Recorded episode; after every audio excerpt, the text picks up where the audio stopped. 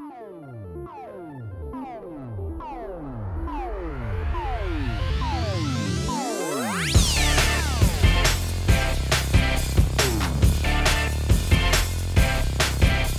Fala pessoal, tudo bem com vocês? Estamos começando aqui o 47º episódio do A Semana em Jogo, a melhor fonte de informação para você saber o que rolou no mundo dos games nessa semana, em 2020 e também em 2021. Aqui quem fala com vocês é o arroba Davido Bacon e comigo hoje eu só tenho o Caio Nogueira porque Felipe Lins e Bernardo Dabu estão dando uma merecida descansada aí nesse final de ano, mas vai ser um cast super interessante porque vai ser um cast retrospectiva, ou pelo menos um cast de melhores manchetes desse ano de 2020. É ou não é, meu queridíssimo Caio Nogueira? Diga lá. E aí, pessoal, tudo bom? Eu tô aqui junto do Davi exatamente porque o pessoal tá exatamente nessa folga. E é mais que merecida, obviamente. Eu e o Davi foi que a gente concordou em fazer essas gravações aqui nesse período, porque a gente tá trabalhando mesmo, então a gente meio que só não se importou.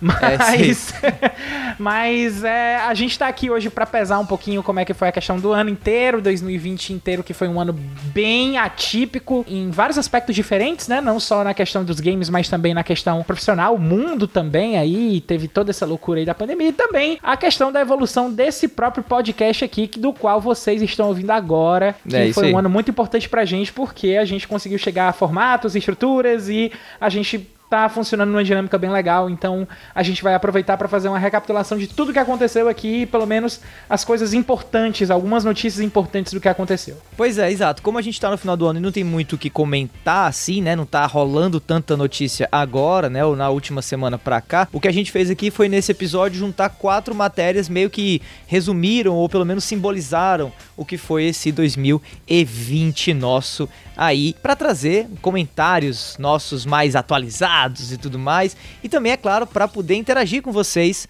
já que esse podcast ele é feito junto com os nossos próprios ouvintes também.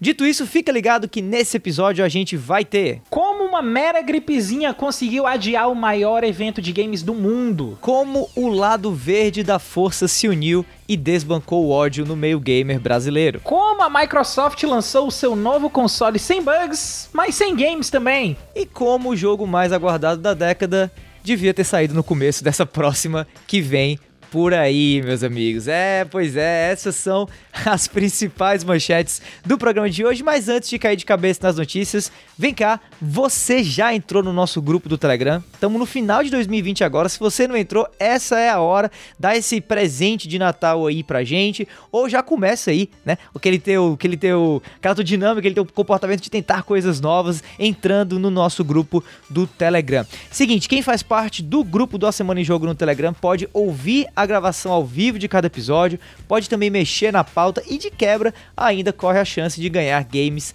de graça. Se você gostou disso, então acessa aí o link t.me barra amigos entra lá e vem fazer parte desse nosso grupo com os melhores amigos do A Semana em Jogo. O endereço é t.me barra Amigos. Tendo feito aí o jabá do nosso grupo do Telegram, meu caríssimo Caio Nogueira, diga, diga lá para mim não como foi só a sua semana, mas tente, de maneira resumida, né, né? Tenta falar um pouco para mim, expressar um pouco para os nossos ouvintes aí, como foi 2020 para você, principalmente como gamer, né? Uhum. Como foi 2020 na visão do gamer Caio Nogueira? Cara, é, 2020 foi um ano de altos muito altos e baixos muito baixos, né? Eu acho que é o que a gente uhum. pode resumir aí a, a, respeito da questão do ano. A gente teve jogos muito relevantes aí, a, finalmente tivemos o lançamento do Final Fantasy VII Remake, que tinha sido prometido aí, tinha sido pedido pro povo desde desde aquela tech demo que foi lançada no PlayStation 3, que o pessoal queria um remake de Final Fantasy VII.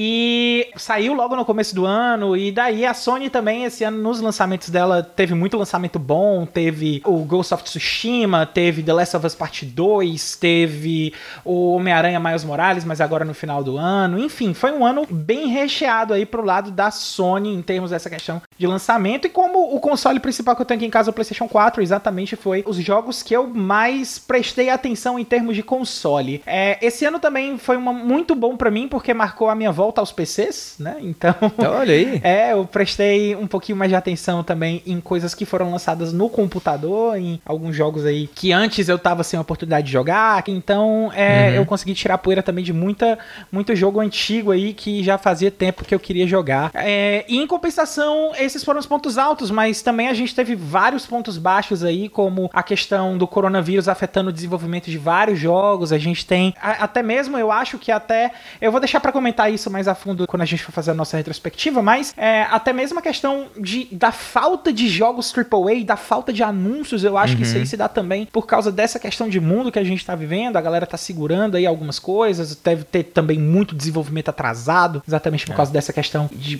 pessoal fazendo aí as coisas de casa. E teve aí também, para fechar o ano com essas notícias ruins, esse desastre que foi o Cyberpunk 2077, que foi uma das coisas mais tristes aí que podia ter acontecido na década. Mas, e você, meu amigo Davi, o que é que você acha aí? Do que, é, como é que foi o, o ano? O que é que você acha que teve de bom? O que é que teve de ruim? Valeu a pena? Valeu a pena 2021 para você, ou 2020 para você, valeu a pena? Com certeza. Com certeza. 2020 valeu a pena, apesar de já de já de início eu concordar plenamente com você nessa de altos e baixos, assim. Realmente 2020 foi um ano com muitos altos e foi um ano com muitos baixos. Eu nem achava que ia ser um ano com tantos altos assim. Sinceramente, eu tava achando que por a gente ter aí uma nova geração de consoles chegando, assim como foi mais ou menos da geração do PlayStation 3 pro 4 ou do 360 pro Xbox One, é, onde teve uma baixa assim de, de lançamentos ou da qualidade dos jogos, porque a galera tava meio que esperando esperando, né, lançar uhum. para a próxima geração. Eu achava que esse ano de 2020 ia ser um ano super pobre de bons jogos. A gente ia ter, na minha visão, só The Last of Us Part 2 e basicamente é isso. E a gente termina aí, né, com muita gente inclusive questionando no The Game Awards a vitória de The Last of Us em várias categorias, porque realmente teve muito jogo bom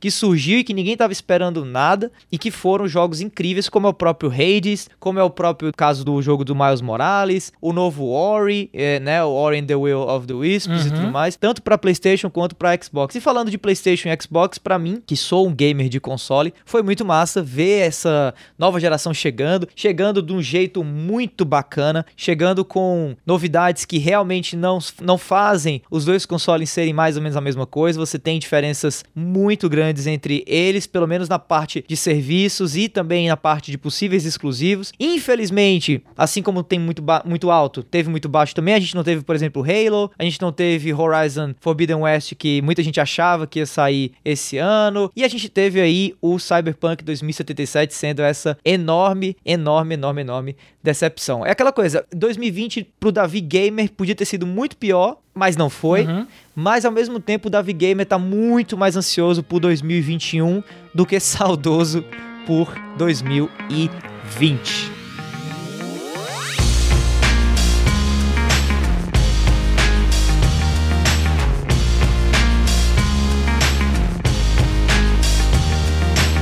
Isso. Vamos dar início aqui ao que realmente importa nesse nosso podcast maravilhoso, que são as notícias que a gente lê. A gente sempre traz no cast quatro notícias que foram aquele resumo da semana, mas como a gente está né, numa semana de fim de ano aí para começo de novo ano, o que eu trouxe na verdade foram quatro manchetes de quatro momentos distintos assim do ano, né? Cada quadrimestre eu tentei pegar assim uma notícia que simbolizou um pouco do que foi aquilo ali. Vou ler ela aqui para vocês, até pra gente ter um pouco de retrospectiva aí do que foram, né, os episódios do A Semana em Jogo até aqui e também pra gente ter um pouco de noção de como foi esse ano como um todo. Começando aí por uma matéria, acho que de fevereiro, se não me engano, escrita pelo Bruno Yonezawa para a IGN Brasil, que traz uma manchete que, olha, muita gente achava que não ia acontecer, mas aconteceu e foi em 2020. E3 2020 é cancelada por causa de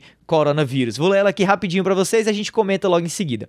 A Electronic Entertainment Expo 2020 foi oficialmente cancelada pela organização ESA, né, a Entertainment Software Association, na quarta-feira do dia 11. A medida foi tomada para evitar a contínua propagação do novo coronavírus, um surto epidêmico que teve início em dezembro de 2019 e já matou milhares de pessoas em todo o mundo. A informação vem por meio de um comunicado oficial da ESE ou da ISA, né, ou ESA, que diz, abre aspas, após cuidadosa consulta com nossas empresas participantes sobre a saúde e segurança de todos na nossa indústria, nossos fãs, nossos funcionários, expositores e todos os nossos parceiros de longa data da E3, tomamos a difícil decisão de cancelar a E3 2020. A organização também diz estudar a possibilidade de realizar uma versão online do importante evento, que não aconteceu, para o mercado de games em junho. Diante disso, a Ubisoft se pronunciou revelando que também explora opções digitais para levar as novidades ao público. Coisa que meio que aconteceu, né? A gente teve, né, alguns eventos da, da Ubisoft e de outras empresas. Caio Nogueira, cara, eu na verdade não tem muito que eu não quero que você comente só, mas eu quero que você tente responder para mim, para quem ouve a gente agora no final do ano, se a gente vai ter realmente E3 2021, se essa E3 2021 vai ser online, não vai ser ou vai ser presencial. Eu digo isso porque a gente teve momentos assim duvidosos no começo do ano de eventos sobre eventos online, mas eu acho que tanto com o The Game Awards como com os vários outros eventos que aconteceram por outras empresas ou pelo próprio Jeff Keighley, o organizador do The Game Awards agora no final do ano, a gente meio que se saiu bem, né? Os eventos online meio que entregaram em alguma proporção. E aí eu te pergunto, a gente vai encontrar mais eventos online no, no ano que vem? A gente vai ter a E3 sendo online ou vai ser mesmo presencial? Como é que você enxerga esse panorama do que aconteceu e também do que tá vindo por aí com relação a eventos de games no Brasil e no mundo? É, eu acho que a gente agora tem espaço para ambos os tipos de evento, na verdade, né? A gente tá perto aí de ter uma vacina já, o que vai poder facilitar. Aliás, não tá perto, as vacinas já são meio que em fase de teste, a gente tá no finalzinho aí de ter a vacina definida e começar todo o processo de imunização da população, então pode ser que a gente venha a ter uma E3 aí meio regrada, meio meio contida ainda, mais comportada, uhum. exatamente.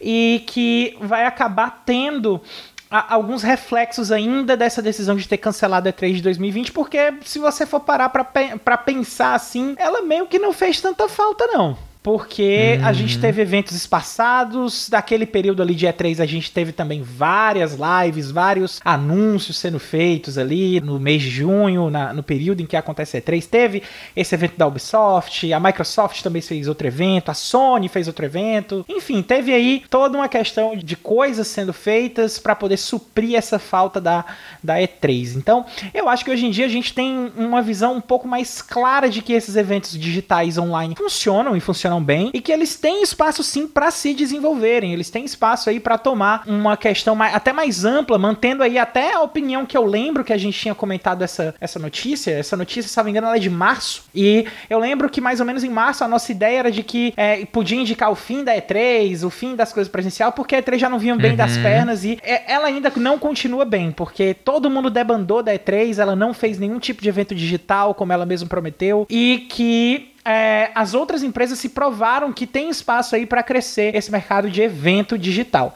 Então eu vejo que a gente tem ambas as possibilidades aí para poder puxar essa questão de evolução dos eventos. Mas aí, Davi, eu te agora devolvo para ti com uma pergunta, cara. Você acha realmente Opa. que é o fim da E3? Você acha que ela vai ter que se reinventar? Ela vai entrar nesse padrão dos eventos online também? O que é que você acha aí que vai acontecer com a nossa Electronic Entertainment Expo? Eu acho duas coisas. Duas coisas interessantes. Eu acho que, número um, a gente realmente pode estar de frente do fim da E3, ou pelo menos de uma redução drástica da importância desse evento. E eu acho a outra coisa, número dois, que é a gente vai ver um crescimento absurdo de eventos ao longo do ano voltados para games. Eu acho que esse ano de 2020 ele mostrou que dá para você organizar eventos online a uma fração do custo de um evento presencial, trazendo público, gerando burburinho, né? Gerando percepção de marca, gerando atenção do público e eu acho que isso faz com que mais empresas, mais pessoas tenham interesse em realizar, em organizar,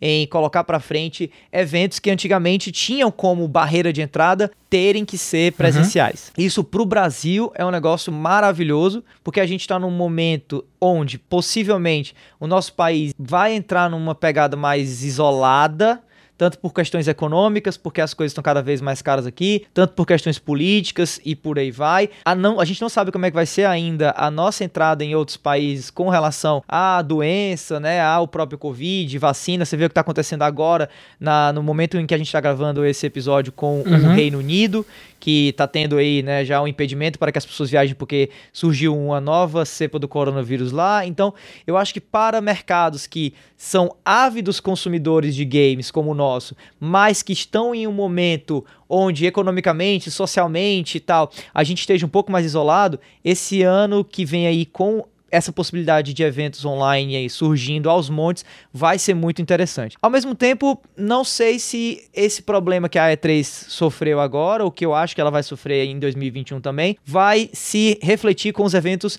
presenciais que a gente tem no Brasil. Eu, inclusive, torço para que a BGS aconteça, a nossa Brasil Game Show aconteça, até porque o nosso mercado ainda é muito incipiente, ele ainda é muito frágil então ele depende bastante desse tipo de integração, desse tipo de, de envolvimento presencial. Só espero que, obviamente, acredito que a organização não vá deixar a peteca cair nesse sentido, todos os protocolos de biossegurança sejam seguidos, né? Até para evitar qualquer tipo de problema, né? Qualquer tipo de doença, qualquer tipo de praga que se alastre em um evento como esse. E falando em praga, que se alastrou, mas que felizmente a gente conseguiu controlar, é, resolveu, é, controlar, diminuir e tal. Avançando um pouquinho aqui na frente, saindo do primeiro quadrimestre e entrando no segundo quadrimestre de é, 2020, nós tivemos uma excelente notícia para o meio gamer e uma péssima notícia para um pequeno grupo de pessoas que eu espero que esteja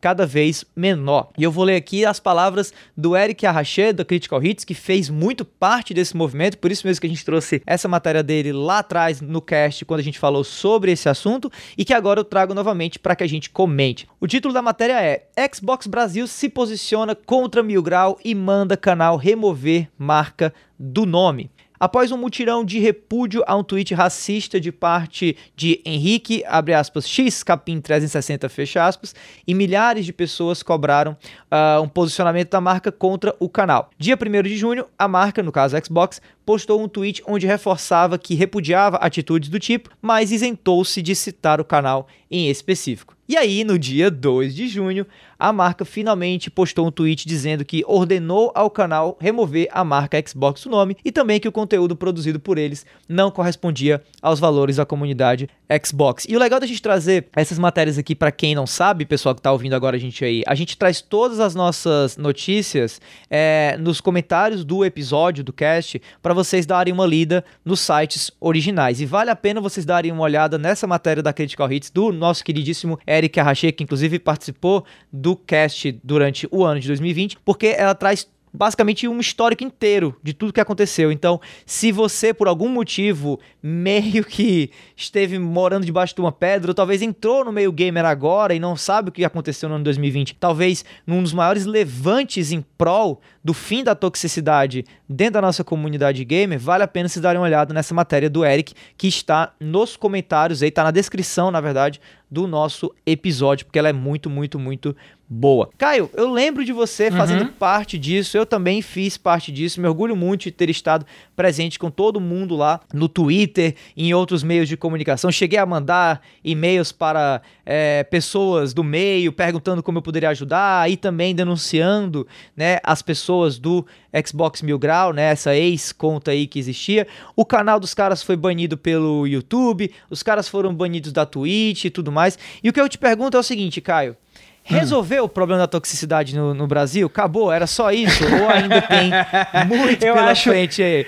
Eu acho que é um primeiro passo, cara. A gente deu um primeiro passo bem importante, porque é, a, a, gente sabe o quão tóxica é, é, é, é, a comunidade gamer do Brasil, não só a comunidade do Xbox e principalmente as pessoas da comunidade que fazia parte da comunidade do Mil Grau, mas a comunidade gamer em geral, no mundo inteiro, ela ainda tem aspectos muito tóxicos que são bem fortes ainda no Brasil. Não só na questão de, de, de, homofobia, mas também questão de machismo, de. Enfim, tem vários aspectos sociais aqui que se eu for parar para listar, eu vou passar o dia listando aqui e não para. Enfim, é, eu não vejo isso realmente como um final, né? Eu vejo isso aí só como um primeiro passo, até mesmo porque a toxicidade ainda é muito grande em, outros, em outras comunidades. A gente tem exemplos de, de toxicidade na comunidade de esportes ainda, na comunidade da Twitch, que normalmente vem pra atacar streamers mulheres, enfim.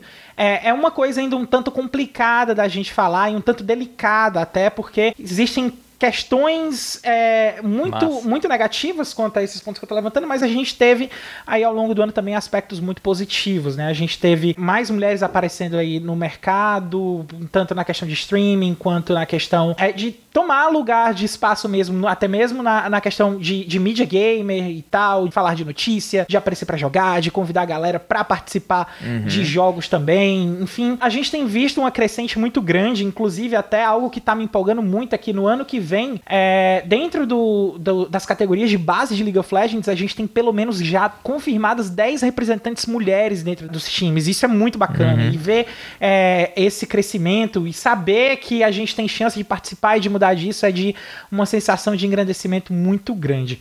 No caso específico do Mil Grau, que eu só queria deixar o ponto é, bem marcado a respeito disso, é que a, a gente conseguiu dar uma voz muito importante para isso, e não só em âmbito de Brasil, mas em âmbito de mundo, porque a gente teve até a questão é. do Luke Skywalker, cara, se envolvendo aí nessa, nessa polêmica, nessa questão inteira, e enfim, repercutiu muito no mundo, teve toda essa questão aí com o Xbox. É, infelizmente, a gente não viu uma mudança muito grande ainda da questão da marca Xbox mesmo, que agora mais pro final do ano deu também um outro exemplo muito ruim de coisas que não deve ser feito com a Isadora Basile, mas uh, a gente tem alguns passos aí que estão marcados. A Isadora até também já tá com outra representação, já tá trabalhando em outra coisa, tá se sentindo feliz. Então, é, é isso, é bola pra frente, continuar vigilante, porque a gente conseguiu mandar um recado muito importante nesse ano. Mas e aí, você, Davi? Você acha que não foi um ponto final? O que é que você acha que precisa mudar? Qual, qual você me perguntou se era um ponto final, eu já deixei claro que não. Então deixa eu fazer Sim. essa pergunta para você. Qual você acha que é o próximo passo? Massa. É, é, o seguinte, antes de a gente pensar no próximo passo, a gente tem que celebrar as pequenas vitórias, sabe? É óbvio que ainda a gente está muito longe, muito, muito longe do ideal, mas eu acho que esse ano de 2020 foi talvez um dos anos mais importantes para a diversidade, para a inclusão, para a defesa dessas causas minoritárias dentro do meio gamer. Eu nunca vi a comunidade tão unida, eu nunca vi a comunidade tão militante do ponto de vista positivo da militância, militante de maneira pragmática, orientada para realmente buscar resultados. Infelizmente ainda falta muito, a gente ainda está bem distante disso. Eu acho que quando a gente for falar de Cyberpunk, vale a pena também comentar um pouco de que a gente ainda está muito preso na questão do hype, mas eu acho que a gente está muito mais consciente como gamer e esse ano foi um símbolo bastante forte disso. De fato, é um primeiro passo e eu acho que no ano de 2021 eh, a gente vai dar o segundo e a gente vai continuar nessa jornada principalmente porque muitas marcas já abraçaram essa proposta. A gente teve, por exemplo, como destaque esse ano, um evento organizado pela influenciadora Camilota, né, Camilota XP, que acho que foi o Camplota. Eu sou meio um pouco entendido do meio dos esportes, mas eu lembro que isso me chamou muita atenção porque foi um, uma competição organizada por uma mulher, streamer, influenciadora digital, que envolvia só mulheres no cenário de esportes e que foi muito abraçado tanto pela comunidade quanto pelas marcas. Claro, foi criticado também porque de uhum. fato, a gente ainda está numa luta árdua contra as pessoas que querem manter o meio gamer como ele era antes. Mas eu acredito que nunca houve tanto espaço. Eu acho que nunca foi tão possível a gente acreditar em um futuro onde não teremos mais esses, esses problemas quanto no ano de 2020, sabe? Foi um ano que, pelo menos para mim, me deu muita esperança, apesar de saber que quanto mais a gente luta, quanto mais a gente batalha, mais a gente uhum. sofre também, mais a gente sente, mais dói, né? Então eu acho que não, não dá pra gente misturar as coisas, apesar de ser muito fácil. A gente precisa reconhecer que esse ano foi um ano muito importante para esses movimentos minoritários dentro do meio gamer. A gente precisa celebrar isso, mas é claro que ainda falta muito, mas eu acho que esse muito já vai vir agora em 2021, pelo que eu vejo a gente se organizando, né? Pelo que eu vejo as pessoas comentando nas redes sociais. Agora é esperar para ver, assim como agora a gente vai esperar passar o bloco para a gente continuar esse bate-papo aqui de retrospectiva e comentários do que foi 2020 aqui no A Semana em Jogo.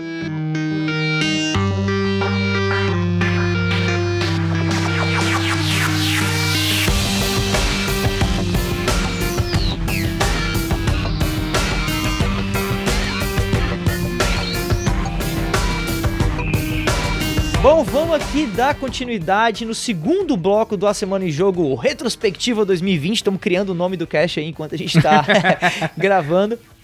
trazendo mais Microsoft, mais Xbox, mas talvez aqui uma notícia não muito boa, ou pelo menos uma notícia que, se fosse eu, um fãzão de Xbox assumido, estaria doendo até agora. Halo Infinite é adiado para 2021, matéria do Vitor Ferreira para o The Enemy. Na terça-feira, dia 11 de agosto, a 343 Industries, né, ou a 343, revelou que Halo Infinite, antes previsto para lançamento no Xbox Series X, foi oficialmente adiado para 2021. O anúncio foi feito via redes sociais com um pronunciamento do chefe do estúdio, Chris Lee, que indicou que o atraso deve-se a uma série de fatores, incluindo a pandemia do coronavírus. O adiamento vem semanas após a revelação de gameplay estendido do jogo no Xbox Game Showcase, que foi criticado por parte do público, principalmente por seu visual e detalhamento gráfico para um jogo de um console de nova geração. Em resposta, a Microsoft declarou que Halo Infinite é um projeto em andamento. É, ela tanto declarou isso na época quanto recentemente, antes do ano acabar, a gente teve novidades sobre Halo Infinite, inclusive novas telas e artes dentro do próprio jogo, né? Apesar de não serem artes é,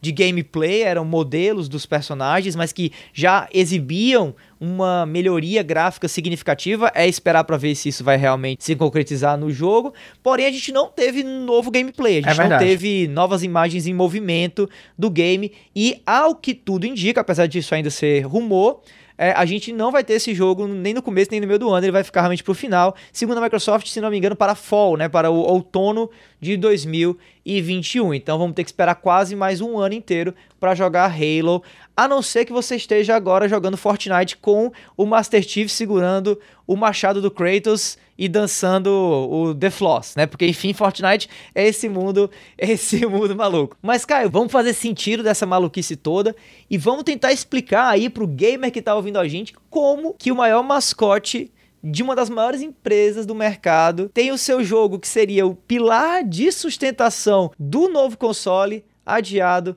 para um ano depois do lançamento desse mesmo game. Como que a gente explica um negócio desse? Pois é, cara. É... Eu acho que o que mais pegou, o que a comunidade mais pegou pesado ali foi exatamente no modelo dos personagens, principalmente daquele modelo que é um vilão, que é um gorila, que tava com, com um rosto.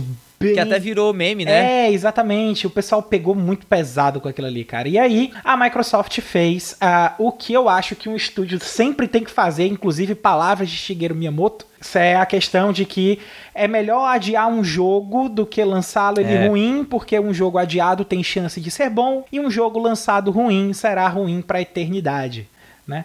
Então, Exato. eu acho que eles fizeram correto ao fazer isso e realmente parar para polir o jogo, para poder prestar atenção, inclusive até o próprio comunicado, se você for parar para prestar atenção, é muito é, é muito a referência ao que aconteceu ao Cyberpunk, porque é o mesmo formatinho, mesma coisa, só não tem o fundo laranja, mas tá tudo lá. A marca é, da 343, o nome do jogo, a posição, é tá tudo lá, é Covid, é tudo tudo igualzinho, tudo igualzinho. Então, é. qual é o ponto que a gente vem aí, né?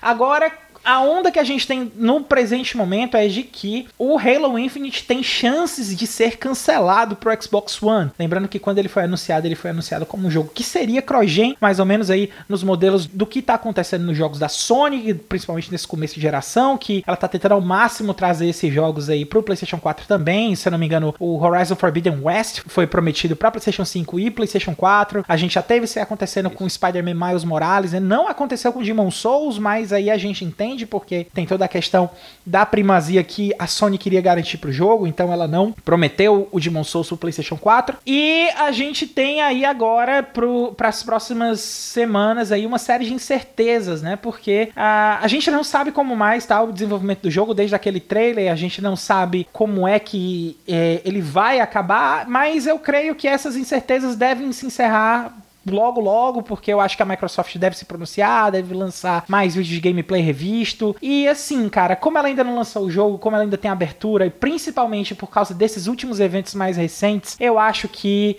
é, ela ganhou a confiança do fã em ter adiado o jogo, certo? Ela eu Perfeito. entendo que os fãs vão parar de pressionar, vão parar de fazer é, murmurinho a respeito disso, exatamente para evitar o que aconteceu aí, que eu não vou comentar ainda muito, porque eu quero deixar para comentar mais na próxima notícia. Mas e a sua uhum. visão, Davi? O que é que você acha? Não a questão do, do adiamento, mas a, a questão a respeito dessa decisão da Microsoft que foi tão criticada naquela época para o que está acontecendo agora. Você acha que a visão do jogador médio de Xbox mudou quanto a isso? Como é que você lê a situação agora? Ah, para mim o que mais valida esse movimento da 343 em ter adiado o Halo foi exatamente o que aconteceu agora com o Cyberpunk. Né? A gente vai entrar nisso já já, vai ser a próxima matéria que a gente vai ler aqui no cast. Mas assim, Shigeru Miyamoto também, Cyberpunk agora, então fica cada vez mais claro que o que a Microsoft fez foi muito certo. Eu acho que, sinceramente, ela poderia ter feito diferente talvez,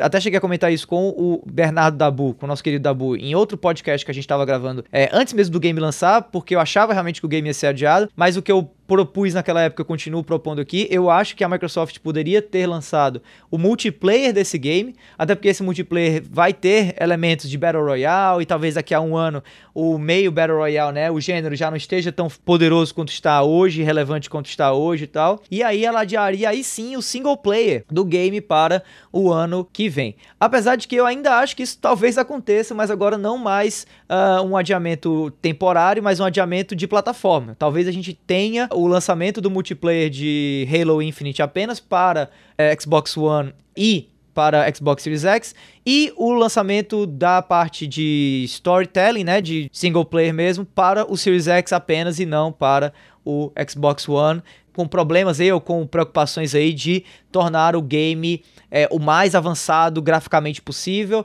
para a parte que mais importa, que realmente é a parte de single player. Eu, na verdade, estou mais curioso para ver como que vai ser daqui para frente todos os exclusivos da Microsoft do que realmente com Halo. Eu não acho que Halo Infinite, depois desse baque, vá sair ruim. Até porque se ele sair ruim é o fim da 343 Industries e é capaz que ela acabe uhum. antes de esperar o game sair e ser um fracasso. Então eu acho que esse game nunca teve tanta chance de sair ótimo, de sair top, de sair bacana. O que eu realmente gostaria de uh, imaginar ou que eu tenho curiosidade para ver acontecer é qual que é, a, qual que é a mudança que vai acontecer internamente nos estúdios da Microsoft com relação aos exclusivos.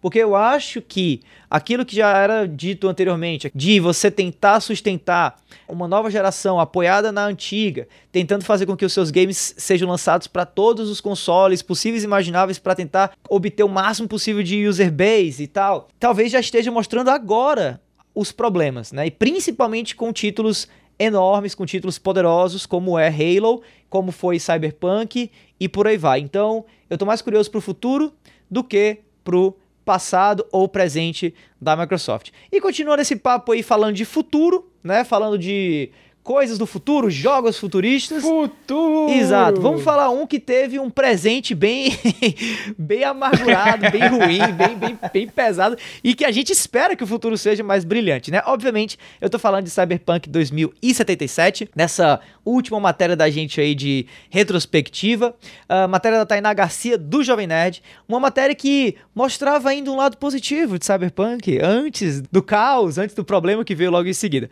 Cyberpunk 2077 alcança um milhão de jogadores simultâneos no Steam. Cyberpunk 2077 foi lançado em vários países do mundo na quarta-feira, dia 10 de dezembro, incluindo o Brasil, e já conseguiu fazer história em um único dia. Logo depois ele ia fazer história também por outros motivos, mas por enquanto uhum. o título releva-se. É, o título ultrapassou a marca de um milhão de jogadores simultâneos no Steam, o que fez com que se tornasse o maior lançamento de um jogo single player na plataforma. O recorde até então era de Fallout 4, que registrou 472 mil jogadores simultâneos no lançamento em 2015. Então, veja, Cyberpunk dobrou e mais um bocadinho a meta né, atingida por Fallout 4. Uhum. Infelizmente o game hoje tá mais para Fallout 76 do que para Fallout 4, né, meu caro Caio Nogueira? E aí eu queria saber de você, é Caio. A gente viu, na verdade, um desenvolvimento, né, de, dessas notícias. Cyberpunk foi um fracasso de lançamento, apesar de ter sido ainda um game de amplo sucesso do ponto de vista de vendas,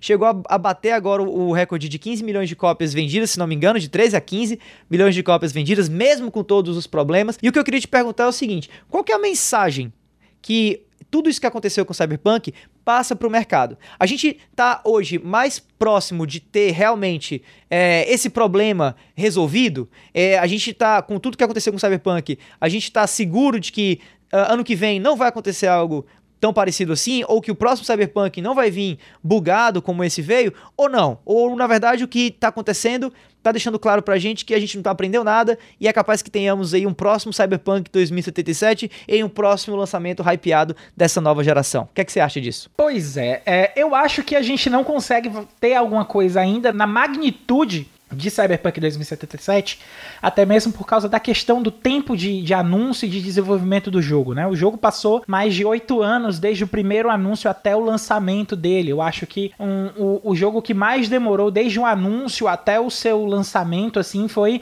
o Duke Nukem Forever, que a gente sabe que demorou 15 anos, mas porque a produtora faliu, uh, o jogo foi, foi vendido, e, e, ninguém prestou atenção nisso. Tanto que quando o jogo foi lançado, o jogo já foi lançado de uma forma datada. Então a gente sabe de todos os problemas aí que aconteceu, mas é, em termos de magnitude, de analisar o que foi que aconteceu com Cyberpunk, eu acho que a gente não vai ter algo que vá tomar essa magnitude nos próximos anos, não. Porém, eu não acredito de que a gente está aprendendo muita coisa com essa questão do Cyberpunk, certo?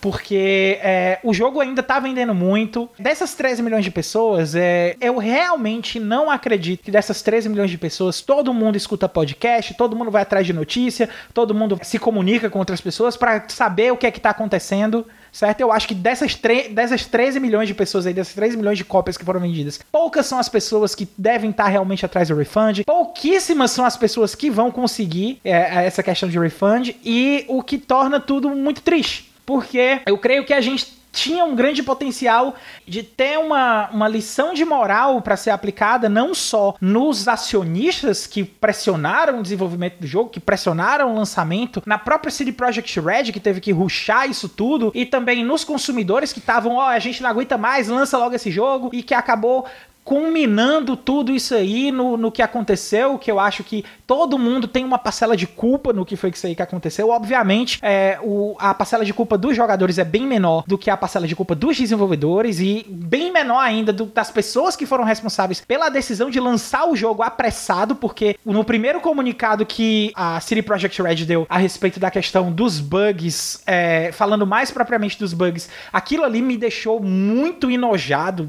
literalmente, quando eles falaram que ah, devia estar tá prestando atenção na versão dos consoles atuais. Mano, como é que você lança uma versão especial de Xbox customizada do Xbox One de Cyberpunk 2077 e o jogo não funciona no videogame? É. Não dá, cara. Não dá. Então, assim, tem, tem uma série de coisas que eu acho que a gente podia aprender a respeito disso aí. Eu, eu realmente fico preocupado de saber se as pessoas vão entender o que é que aconteceu ou não. Você, amigo Davi, o que é que você acha? Eu esperava ver um número de vendas menor é, do que a gente está vendo agora. Né? E eu estou muito preocupado porque dois fatos relevantes aconteceram e as pessoas acho que perderam um pouco a noção de conectar as coisas, meio que esqueceram de conectar. Primeiro, muita gente comprou Cyberpunk para dar de Natal agora, né? A gente está gravando aqui no dia 25, então muita gente está jogando Cyberpunk pela primeira vez e percebendo que o jogo está todo quebrado agora. Não deve estar tá, não esperou baixar o patch de atualização, o game não necessita do, do online para funcionar, então tá lá com o jogo todo bugado sem saber o que faz. E a data limite para é, pedidos de refund, pelo menos até agora, era dia 21 de dezembro. Uhum. Então, assim, pelo menos através dos meios é, mais tradicionais, os meios mais conhecidos. Né? Pode ser que na, na loja que você comprou as pessoas estejam aceitando, mas globalmente falando era até dia 21, 22 mais ou menos. Até porque era a data de lançamento do patch 1.05, inclusive a gente já está no 1.06, lançou ontem 1.06, e a coisa ainda continua com problemas. Não está com tanto problema assim, mas as pessoas agora que vão pegar o game para jogar no PlayStation 4 e Xbox One estão lascados porque não tem mais nem como fazer refund de maneira completa né? Ou, ou, pelo menos de, de, acordo com o que a CD Projekt orientou. Então, é, as pessoas estão esquecendo de conectar essas coisas e eu sinceramente espero que a CD Projekt Red e os responsáveis por isso sofram as consequências desses consumidores que também estão sendo enganados, mas que estão sendo enganados de um jeito talvez muito pior do que quem fez o pre-order do jogo, que a, pelo menos teve a opção de ou a escolha de fazer o refund. Uhum. E, cara, uhum. no fim do dia, beleza que a parcela de culpa de tudo que aconteceu, a menor é a do gamer, com certeza. Mas com eu certeza. acho que a culpa vai cair sobre os ombros de quem? Se isso continuar acontecendo, se isso acontecer com recorrência, se isso voltar a acontecer, aí sim vai ser cada vez mais nosso. É aquela história de, é, cara, você me engana. Porque a gente tá aceitando, né? Isso, você me engana uma vez, beleza, é, você me enganou duas vezes eu sabendo, aí o problema é comigo, né? Assim, eu tenho que resolver as minhas questões. Então eu acho que assim, uhum. o, o, gamer brasileiro, mundial, ele tem que entender que não tem nenhum problema em você ter hype por um jogo. Você só não pode ficar cego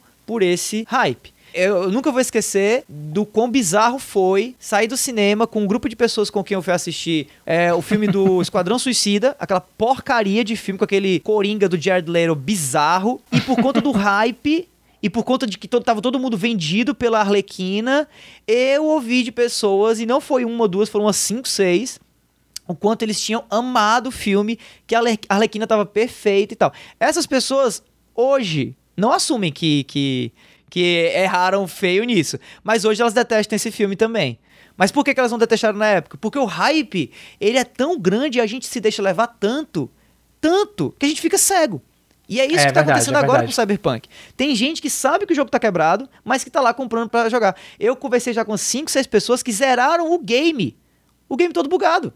Uhum. Cara, qual, aí qual, acaba perdendo a experiência do é, jogo. É, qual né? tipo de divertimento? O jogo é todo imersivo, a proposta dele é você se, se perder no mundo. Pra que esse tipo de, de necessidade incontrolável de zerar o game? É só para dizer que zerou, mas não é, é o hype, entendeu? É, e sem dizer também, é, é só para pontuar, sem dizer também das pessoas que estão ruxando o jogo, não estou dizendo que as pessoas que você conhece, que você citou, estão fazendo isso, Sim. mas as pessoas que estão aproveitando essa política de refund que está acontecendo para ruxar o jogo, finalizar e devolver é. para achar, ah, eu joguei Cyberpunk 2077. Não, é, é. Cara, não jogou, o jogo não só vai estar tá pronto em fevereiro. Essa galera é doente. Essa galera aí é, é, doente dobrado, porque além do hype, eles ainda têm essa necessidade de dizer que zerou o jogo como se isso fosse crédito, critério, você bota no pra currículo. poder criticar alguma coisa, né? Pelo amor de Deus, é ridículo, é absurdo, é absurdo. Uhum. A não ser que, seja a sua profissão zerar o game para poder fazer review, você não tem necessidade de zerar esse jogo agora.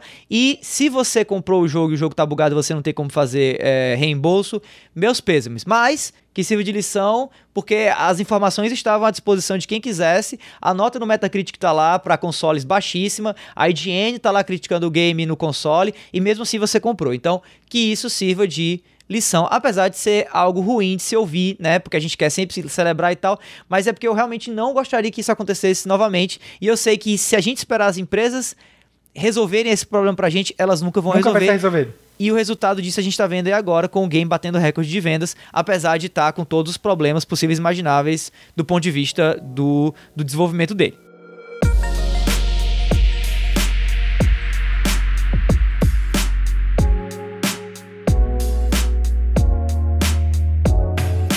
Dito tudo isso, Semana que vem a gente só tem realmente um game que vai ser lançado nesse nosso futuro próximo, que é o game do Scott Pilgrim, na verdade, que é um game que já lançou, mas agora é a edição completa dele, que vai estar tá saindo para PlayStation 4, Xbox One, PC, Switch e Google Stadia. Olha aí os ouvintes de Google Stadia do uhum. cast.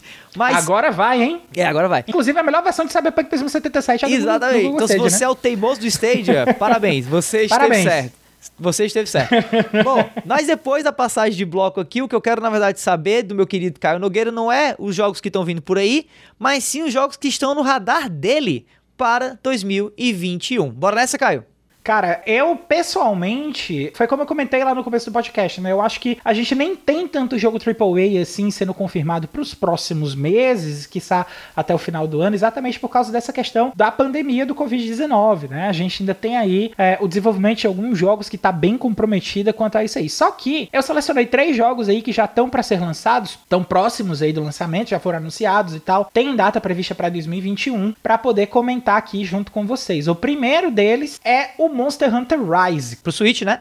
Pra Switch, pra Switch, inclusive o pessoal já tá é, quase, eu não sei se já foi confirmado, mas tá todo mundo dizendo que também deve sair até o final de 2021, deve sair para PC também. Massa. E assim, Monster Hunter Rise, é, ele tá bem diferente exatamente por causa dessas questões dos patches. Cada trailer que tá saindo, a comunidade tá ficando empolvorosa, porque é tudo que o pessoal realmente esperava para uma continuação de um Monster Hunter spin-off, porque a gente tem série principal e a gente tem série spin-off. O, uhum. o Monster Hunter World, que era para ser um spin-off, acabou entrando pra série principal pela magnitude de vendas que ele tomou e tal. E agora que a Capcom tá prestando mais atenção neles, eles também estão querendo trazer esses spin-offs aí, como aconteceu com o Monster Hunter Generations, como aconteceu com outro Monster Hunter que era um Monster Hunter de RPG e tal. Mas é, esse agora que, que vai sair, o Rise, ele já tem algumas dinâmicas novas aí que estão sendo introduzidas, como a questão dos patches, a questão é, de armas, enfim, tem uma série de novidades aí Sim. que sempre me interessou muito em Monster Hunter e eu acho que vai ficar ainda mais interessante no Rise. O segundo jogo que eu queria colocar é o Horizon Forbidden West né? Porque eu joguei o primeiro, ele não me pegou é, é, naqueles primeiros momentos, mas a história é legal, eu reconheço isso aí. Mas é, o, o primeiro Horizon ele não me pegou tanto. Só que a, a questão do Forbidden West tá mais ligado com a questão da natureza. Não que o primeiro não fosse, né? Mas aquele. Eu acho que aquele ambiente inóspito de gelo que foi passado, uhum. principalmente na expansão, é, ele não me atraiu tanto, mas eu achei aquele. O Horizon Forbidden West com aquele clima mais tropical, aquelas árvores, aquela selva densa do trailer, eu achei já mais interessante. E eu acho que é um jogo que tem tudo aí também para chamar a, a, atenção. Sem contar que é um, um, dos exclusivos da Sony, que a gente sabe que a Sony tá investindo em qualidade nos exclusivos, porque é o que faz vender console, isso aí a gente já tá careca de discutir, cansado de saber, e ela uhum. vai continuar fazendo isso aí enquanto tiver ganhando é, essa grana mole aí, né, que o pessoal fala. Uhum. E o terceiro jogo que eu queria pontuar aqui é o Guilty Gear Strive, cara, porque eu sou fã de Fighter, eu sou fã de Fighter, e é, esse, esse ano para mim foi muito importante porque eu redescobri minha paixão pelos Fighters, é, eu tive aquele período do ano que eu tava dedicado no Tekken, eu joguei mais Guilty Gear, voltei a jogar Guilty Gear, voltei a jogar um pouquinho de Street Fighter também, para retomar minhas ranqueadas de Street Fighter, mas, é, e como eu gosto de Guilty Gear desde o Guilty Gear X do Dreamcast, cara, é...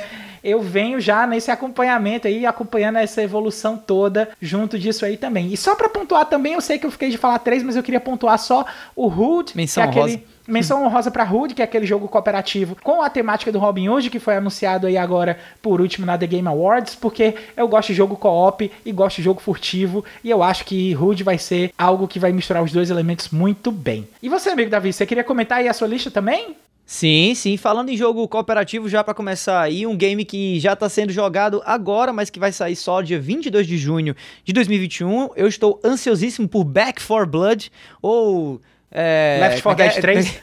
É, Left 4 Dead 3, 4, Left 4, enfim, né? O, o, novo Left 4 Dead feito pela, pela mesma galera de Left 4 Dead, só que agora num, num outro estúdio, numa, numa outra pegada, né? Mas com a mesma, o mesmo gameplay, com a mesma dinâmica, com algumas mudanças interessantes, pelo que eu pude perceber pela galera que já participou do alpha do game. Eu tô mega empolgado, especialmente para poder jogar esse jogo nos consoles da nova geração e também no PC. Espero, inclusive, que haja algum tipo de cross-gen aí, que todo mundo jogue junto e que eu consiga jogar no PC e no PS5 da mesma maneira, tanto fez, tanto faz. Quem sabe até no Switch seria muito massa poder levar um game como esse on the go, né? Outro game que eu também indico bastante, que não tem ainda uma data, mas que aparentemente vai sair em 2021, eu acho realmente que vai sair, é o próximo Resident Evil, Resident Evil Village.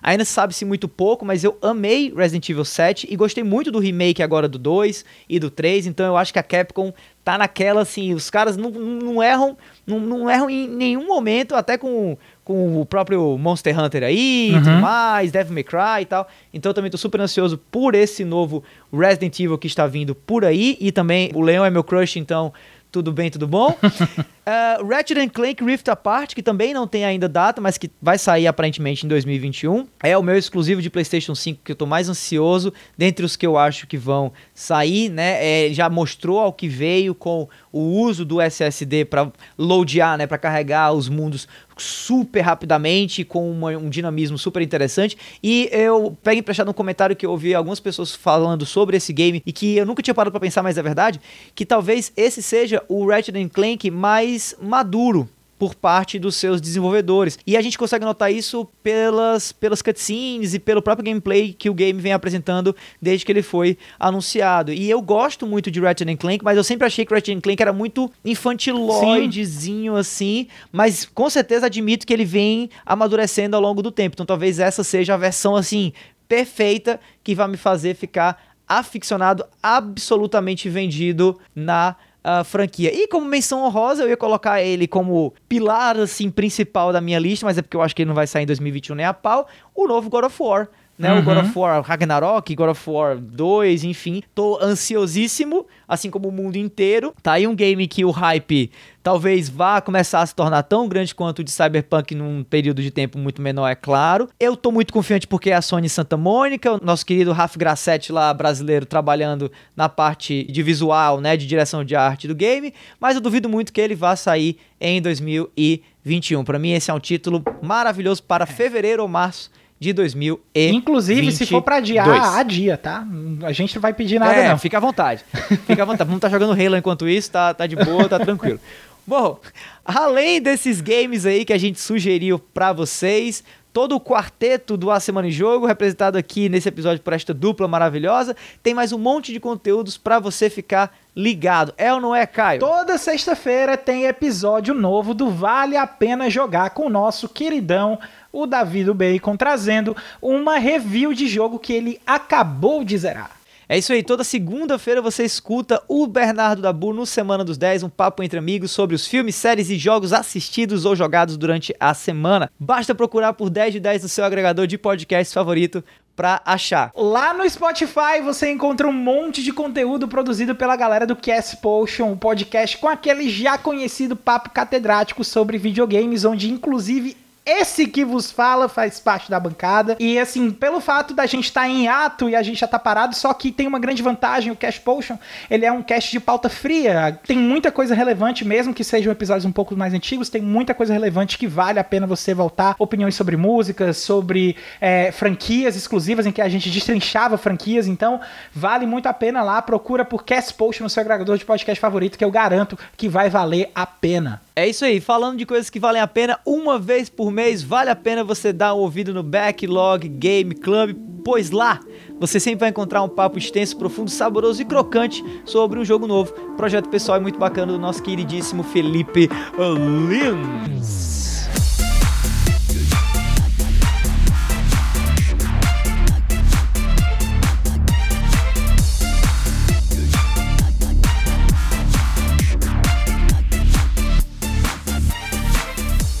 Galera, esse foi o 47 Semana em Jogo. Se você ouviu até aqui, olha, muitíssimo obrigado. Se você está participando aí ao vivo da gravação também do cast, massa também. Sinta-se abraçado. Feliz Natal, né? Feliz 2021. E se você gostou desse episódio, não esquece, assina aí o feed se for a sua primeira ouvida do cast e fica ligado que semana que vem tem mais. Antes de encerrar, a gente também queria deixar aqui o nosso muitíssimo obrigado a todos os veículos, na verdade, né? Não só o Critical Hits, não só o Jovem Nerd, não só o The Enemy, não só a IGN, mas a todos os jornalistas, todos os veículos, todo mundo da mídia que participou do A Semana em Jogo e também de, do, do, do, qual, né, ou dos quais a gente pegou emprestado as matérias para ler aqui no nosso cast. E por fim, a gente deixa aqui o convite para você começar 2021 já diferente, fazendo parte do nosso grupo no Telegram, t.me barra ASJ Amigos, tá? A gente está com um número muito legal de pessoas lá, cresce a cada dia, é uma galera muito envolvida, muito engajada, que está sempre conversando sobre um único assunto, meu amigo videogames. Espero que você se interesse. E se você se não se interessar e está ouvindo esse podcast aqui, eu não faço a menor ideia do que você está fazendo. Para finalizar, que tal seguir a gente nas redes sociais? Eu tô no arroba Bacon. E eu tô no arroba Foi o Caio. No mais é isso, meus amigos. Meu nome é Davi, eu vou ficando por aqui e a gente se vê por aí em 2021. Valeu, falou! Até o ano que vem, pessoal. Tchau, tchau.